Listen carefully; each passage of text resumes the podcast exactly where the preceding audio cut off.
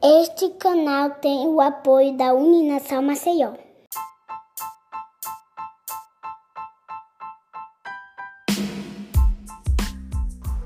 Olá, bem-vindos a mais um episódio do É Freud.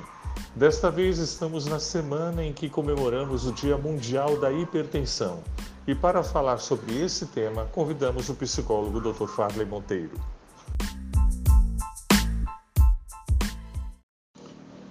Farley, muito obrigado por você ter aceitado o nosso convite. Mas vamos à primeira pergunta. Quais são os fatores que levam à hipertensão? Olá, André. Antes de tudo, eu quero cumprimentar você e todos aqueles que estão nos ouvindo nesse momento.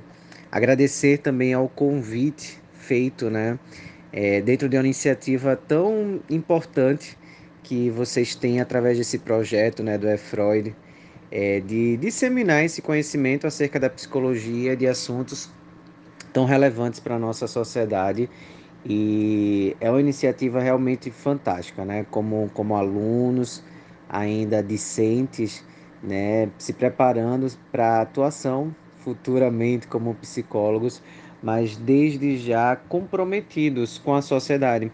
E esse precisa ser realmente o nosso olhar como profissionais de todas as áreas, mas eu penso que ainda mais nós como psicólogos. É uma alegria estar com vocês.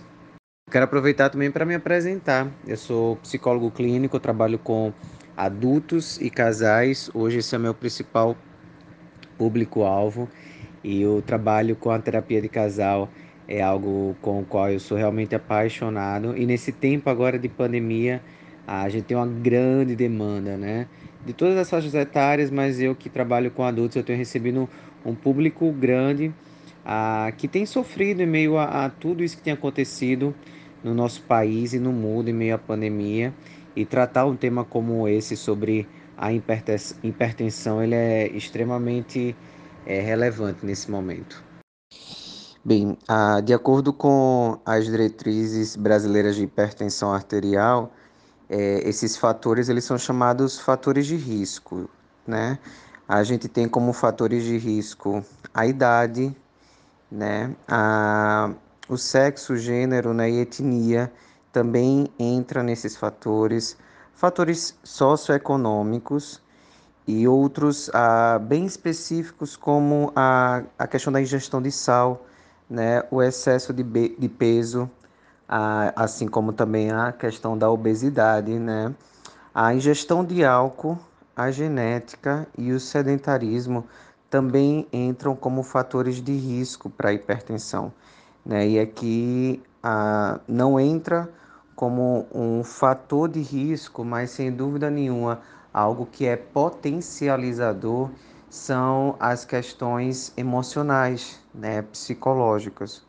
E é justamente aí que entra o nosso papel como psicólogo para ajudar essas pessoas, porque a, a maneira como se lida com o estresse, e a gente hoje não tem como não ser exposto a situações estressoras, né? Se você parar para pensar, a própria situação que a gente vive de pandemia, que provoca uma grande ansiedade, que acaba, acaba por conta da, da ansiedade afetando o, o dia a dia da pessoa, a regulação do sono, né? a própria questão dos relacionamentos, a dinâmica, a rotina de vida.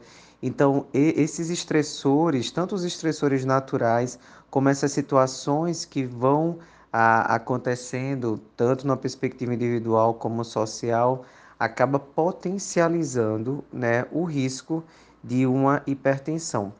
Tá? Então, além desses fatores que eu citei, sem dúvida, sem dúvida nenhuma, essa questão emocional também é importante da gente destacar. Toda hipertensão deve ser tratada com medicamentos ou existem formas alternativas de tratar esse problema? Então, geralmente o tratamento para hipertensão ele se dá é, de maneira colaborativa, né? A gente trabalha tanto a parte medicamentosa e aí é indispensável que a pessoa possa procurar um cardiologista, né? De forma alguma se automedicar e isso é um problema muito grande porque como a hipertensão ela acaba atingindo um número grande de pessoas na sociedade, é muito comum você ter alguém próximo da família que faz um tratamento com medicação, tem aquele remédio né, que leva na bolsa, que leva na carteira, né, já que é um tratamento que utiliza uma medicação controlada, com que precisa ser tomada diariamente, no horário certo, né? Então acaba que a pessoa tem esse comprimido a, próximo a ele, e aí às vezes quando numa conversa surge acaba, olha, eu tomo tal medicação, experimenta tal medicação. Isso aqui não ajuda, atrapalha até porque o cardiologista é que vai avaliar primeiro a necessidade da medicação, a dosagem dessa medicação e algumas especificidades que existem de acordo com, com cada pessoa. Né? Então, o tratamento ele é medicamentoso, junto também com toda uma mudança no estilo de vida da pessoa. Né? Então, geralmente é, é indispensável que se inclua, caso não faça parte da vida desse paciente, a prática de exercícios físicos regular, né? Assim como também muitas vezes a cessação tabágica, né? De parar o uso do, do cigarro, do, a regulação também do uso de bebidas alcoólicas, a adoção de uma dieta saudável, geralmente uma dieta com uma diminuição da quantidade de consumo de sal, né? E junto com isso também o gerenciamento do estresse, como eu falei na resposta anterior, né? Aprender a lidar com as suas emoções, aquilo que a gente chama de regulação emocional, acaba trazendo também benefícios para esse tratamento a, do, da hipertensão, que a gente nem chamaria de um tratamento alternativo, não, tá? Isso aqui faz parte do, do, tra, do tratamento padrão mesmo para hipertensão, em que a gente insere a medicação junto com essa mudança geral no estilo de vida, né? E que vai ser uma mudança permanente, ela não vai ser um tratamento com, com data para terminar. Na verdade, e aí entra aqui uma outra importância do psicólogo, né? Ajudar o paciente a entender que a partir de agora será necessário um novo estilo de vida. Provavelmente a medicação ela vai acompanhar o paciente pelo resto da vida, ainda que ele consiga controlar a hipertensão, e esse novo estilo de vida, ele também vai precisar acompanhar para que a gente não tenha maiores dificuldades, tá? E esse é um outro desafio de quem começa um tratamento, a, pensando apenas na redução de algumas taxas, né, ou por conta de algumas crises é, mais agudas que acontecem, né, e aí acaba com aquilo dali aliviando, desequilibrando novamente a dieta, parando os exercícios físicos, voltando a beber de maneira mais descontrolada, e isso acaba prejudicando o quadro, né? E a hipertensão, ela, muitas vezes, ela acaba é, aumentando de maneira silenciosa, e quando se, se percebe né, ali o problema, acaba já sendo numa situação bem mais séria para ser tratada. Então, o ideal é que se, se faça uma investigação realmente precoce, né, para que possa se identificar, tratar o quanto antes e levar a sério o tratamento da hipertensão. Eu acho que, como profissionais da saúde, eu acho que esse é o nosso grande desafio, né? conscientizar os pacientes da necessidade, da, da seriedade, da colaboração nesse tratamento, né, para que a gente possa ter não apenas uma resposta efetiva daquilo que está sendo proposto, mas, acima de tudo, uma qualidade de vida para o paciente. Como o profissional da psicologia pode auxiliar no tratamento da hipertensão? Eu penso que eu já respondi essa pergunta um pouco na, nas respostas anteriores, né? Mas a gente tem alguns fatores psicológicos que são diretamente ligados a essa etiologia, né? A, aquilo que acaba gerando a, a hipertensão arterial. Né? Existe inclusive quadros chamados de hipertensão emocional, né? Que são aqueles quadros da hipertensão que têm causas emocionais mais profundas, né? E geralmente a, os causadores, né, os elementos emocionais, psicológicos ligados a isso, como eu falei aqui, é o excesso de estresse, o excesso de preocupação, um nível muito alto de, de exigência, né?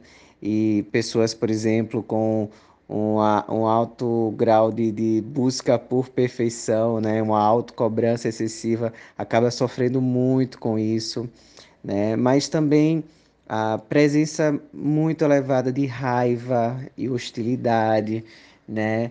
de muitas vezes do próprio da própria inibição ou do isolamento é, social, não esse isolamento social necessariamente proposto né, para cuidar na perspectiva da pandemia, mas muito mais por questões pessoais que levam a pessoa a evitar se relacionar, evitar ter momentos de lazer, de hobby, né? A gente tem, por exemplo, naquelas pessoas que são a mais workaholic, né, que acabam é, se entregando muito ao trabalho ou tem um ambiente de trabalho extremamente estressante, demandante, né, com muitas cobranças, ah, que acaba levando, por exemplo, até outros quadros como síndrome de burnout, e que isso aqui pode ser também um desencadeador mais à frente de um quadro de hipertensão, né?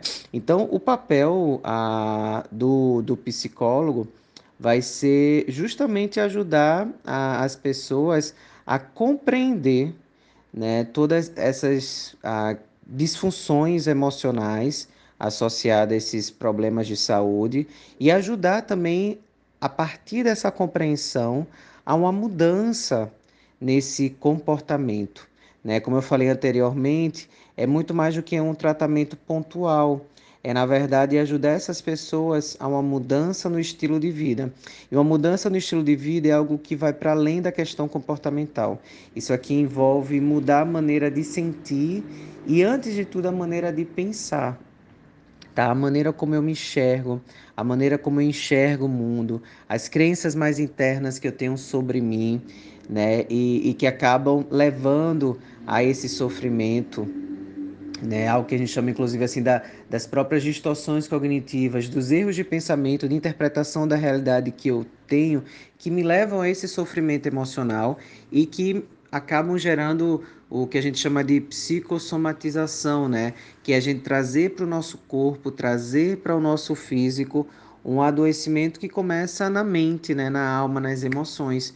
Então, o papel do psicólogo é, acima de tudo, ajudar o, o paciente nessa compreensão, nessa mudança de comportamento, e eu diria, diria até mais, na própria aceitação, né, ali do quadro, do diagnóstico, a, a própria motivação para o, o tratamento, né, para que ele possa acontecer de maneira efetiva, como eu disse anteriormente, e contribuir realmente para essa mudança de vida e para uma qualidade ah, global na vida do, do paciente e daqueles que estão em volta dele.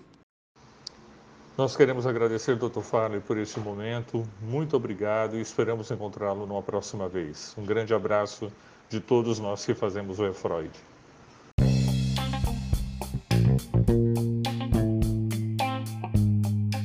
Eu agradeço a oportunidade de estar com vocês, né, todos aqueles também que estão nos ouvindo, e eu espero que tudo aquilo que a gente conversou aqui possa contribuir, né, para uma conscientização. Compartilhe, né, esse esse podcast o programa de hoje com pessoas que você conhece, que talvez estejam precisando até mesmo se abrir para um tratamento para hipertensão ou que não esteja ainda conseguindo se comprometer com esse tratamento. Né? É importante que a gente entenda que o, o cuidado com a saúde ele não é apenas a, uma responsabilidade individual, mas uma responsabilidade também familiar, social, né, de nós a, promovermos isso e nos ajudarmos né, mutuamente nesse sentido. Né? Então vamos aproveitar inclusive essa data né, de, de combate à hipertensão né, para ajudar as pessoas nessa conscientização e trazer mais qualidade de vida. Um grande abraço para vocês e para todos que estão nos ouvindo.